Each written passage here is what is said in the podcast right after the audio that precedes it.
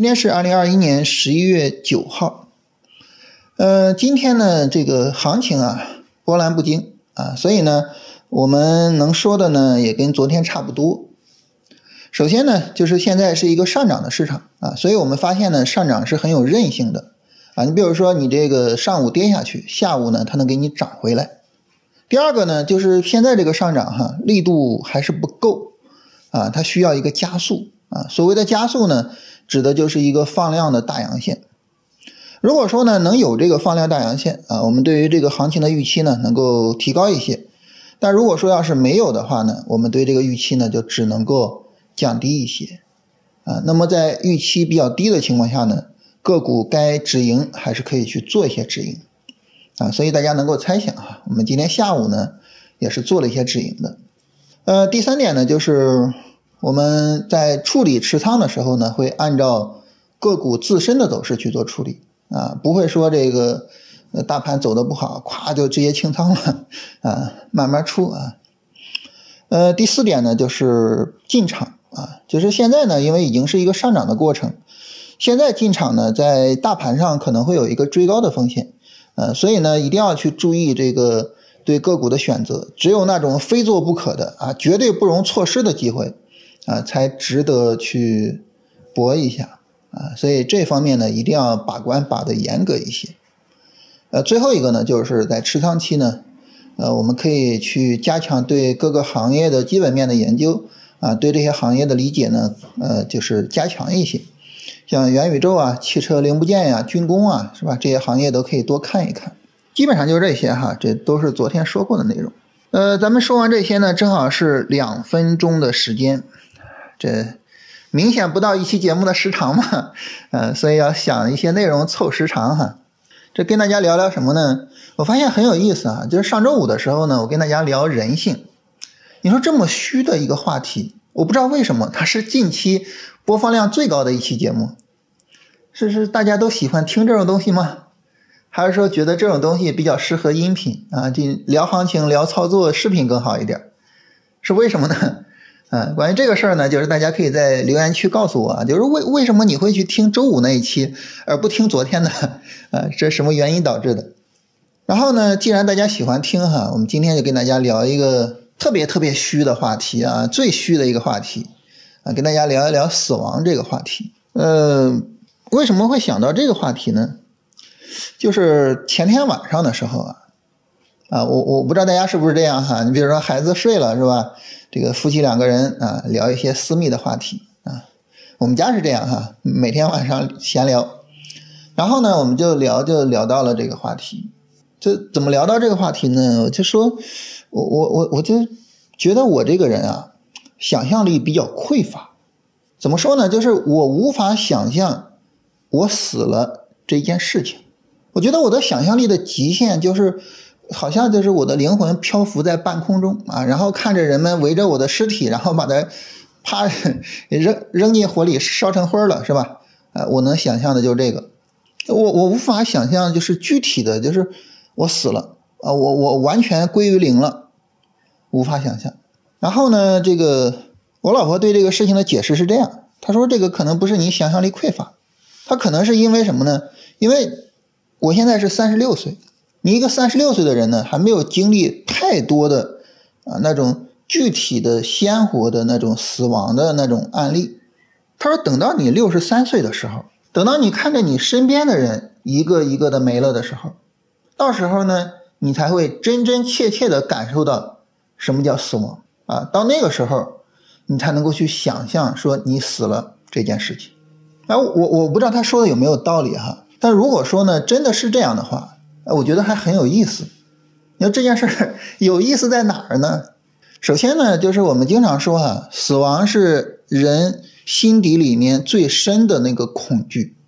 这，它作为一个啊，就是人的必然的归宿。它作为一个就是人对于死亡本身以及死亡之后的那个世界，那个冷冰冰的世界的一个恐惧，它会让我们有一种紧迫感。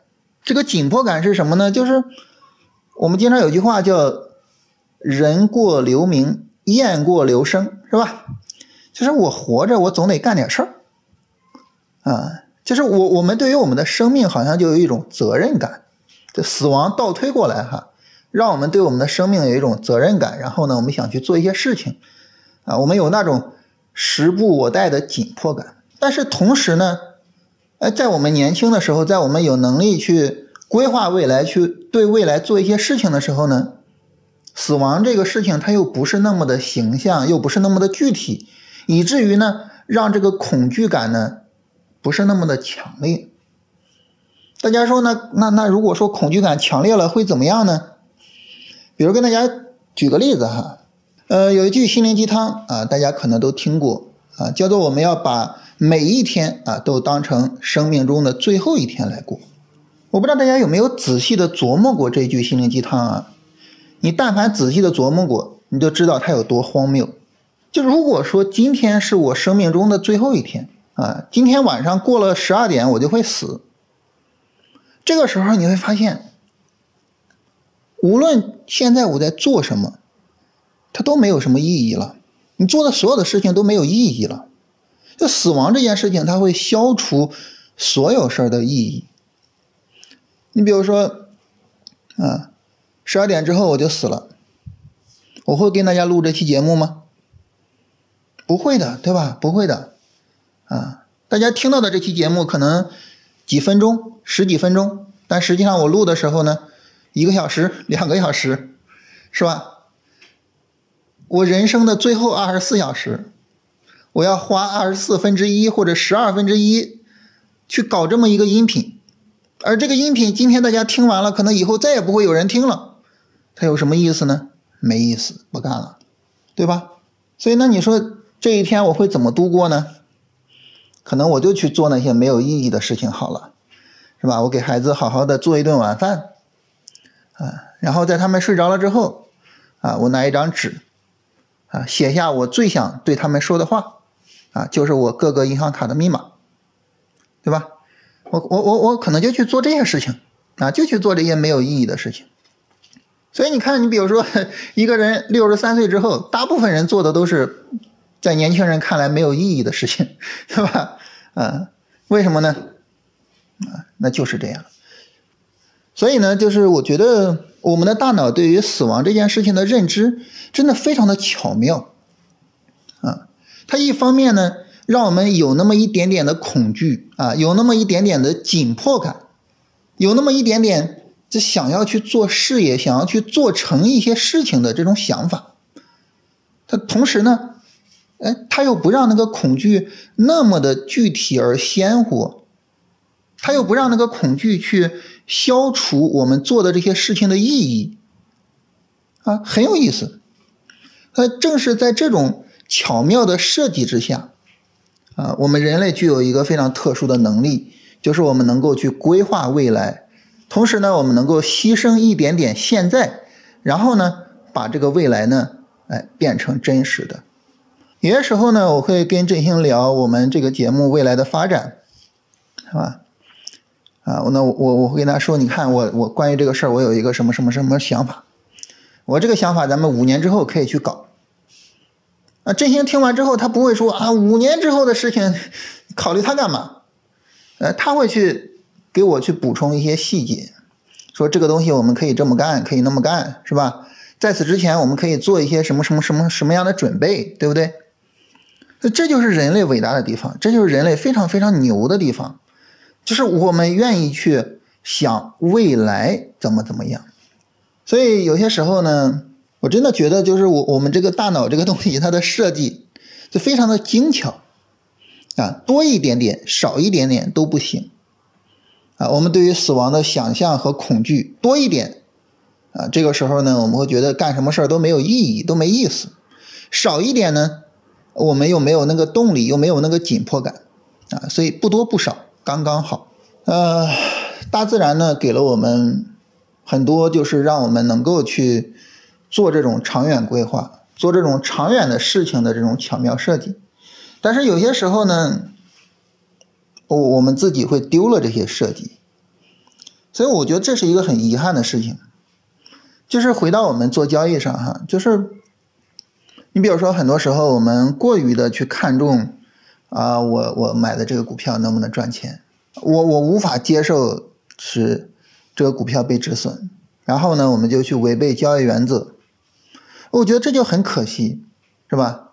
上天赋予了你做长远规划的能力，但是呢，你自己抛弃了它，你就盯着眼前的芝芝麻绿豆大的这一点点小的利益，但是呢，你抛弃了你的交易原则，进而你抛弃了你整个的交易生涯，是吧？我们在很多时候去做这种。捡芝麻丢西瓜的事情，我们在很多时候呢，就特别特别的重视眼巴前的这一点点的小利益，但是呢，我们丢掉了上天给予我们的最大的能力，就是做长远规划的，然后做长远有意义的事情的这种能力。我觉得这个事情是非常非常可惜的。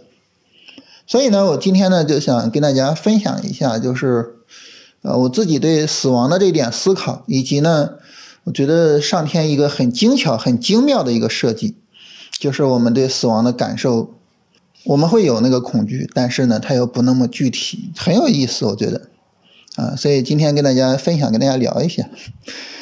呃，今天聊的这个内容可能会可能会有点散哈，可能会什么？因为它本身就出自于呃大晚上的一个聊天，所以以后呢，这个。呃，再跟大家聊这些话题，尽可能的这个理得更清楚一点啊。